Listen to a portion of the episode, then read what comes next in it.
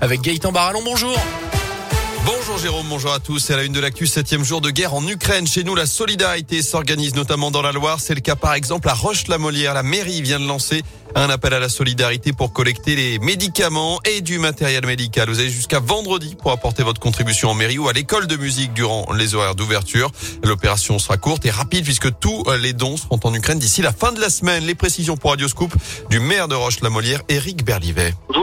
Pas la date de péremption. Euh, si vous l'avez utilisé à moitié ou pas, vous emmenez tout ce que vous avez. Des médicaments, des buprofènes, des choses euh, très standards d'utilisation du quotidien. L'idée, c'est vendredi prochain de récolter tout ça. On a un transporteur qui est polonais qui va à la frontière euh, ce week-end. Donc c'est vraiment quelqu'un qui a l'habitude de faire ces 2500 km assez souvent et qui le fait bénévolement pour rapatrier un maximum de médicaments et de nécessaires de santé pour un, hôpital à 150 km à l'ouest de Kiev. Donc on sait que ça va aller jusqu'au bout. C'est une première opération dans l'urgence pour essayer d'être solidaire avec nos amis euh, ukrainiens. Et vous retrouvez la liste complète des médicaments nécessaires pour euh, cet envoi solidaire en Ukraine sur la, le site de la ville de Roche-la-Molière. Par ailleurs, notez qu'un rassemblement pour la paix est prévu ce soir à partir de 18h devant la mairie de Rive-de-Gier. Puis une soirée débat autour de cette guerre en Ukraine est prévue à Renaison vendredi soir près de Rouen. Ce sera 19h30, salle de la parenthèse. Sur place, des combats sont en cours à Kharkiv dans l'est du pays où des troupes russes ont été parachutées ces dernières heures. Elles auraient notamment attaqué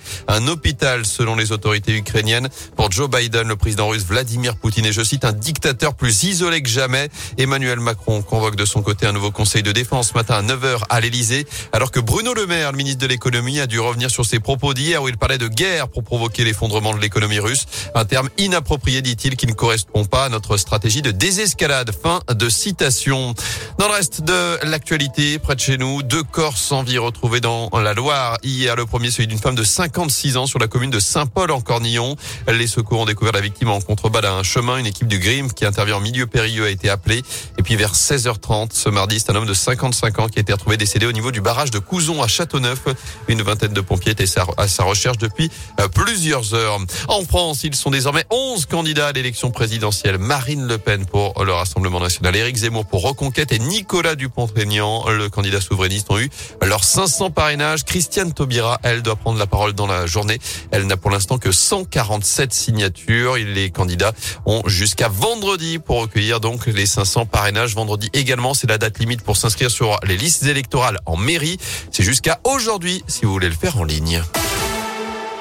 En foot, Nice, premier qualifié pour la finale de la Coupe de France. Les Aiglons ont battu le petit poussé Versailles 2-0 hier soir. Deuxième demi-finale ce soir entre Nantes et Monaco. Ce sera à partir de 21h15. Et puis les Verts de retour à l'Etra aujourd'hui après une journée cohésion et récupération hier au Chambon-sur-Lignon en Haute-Loire.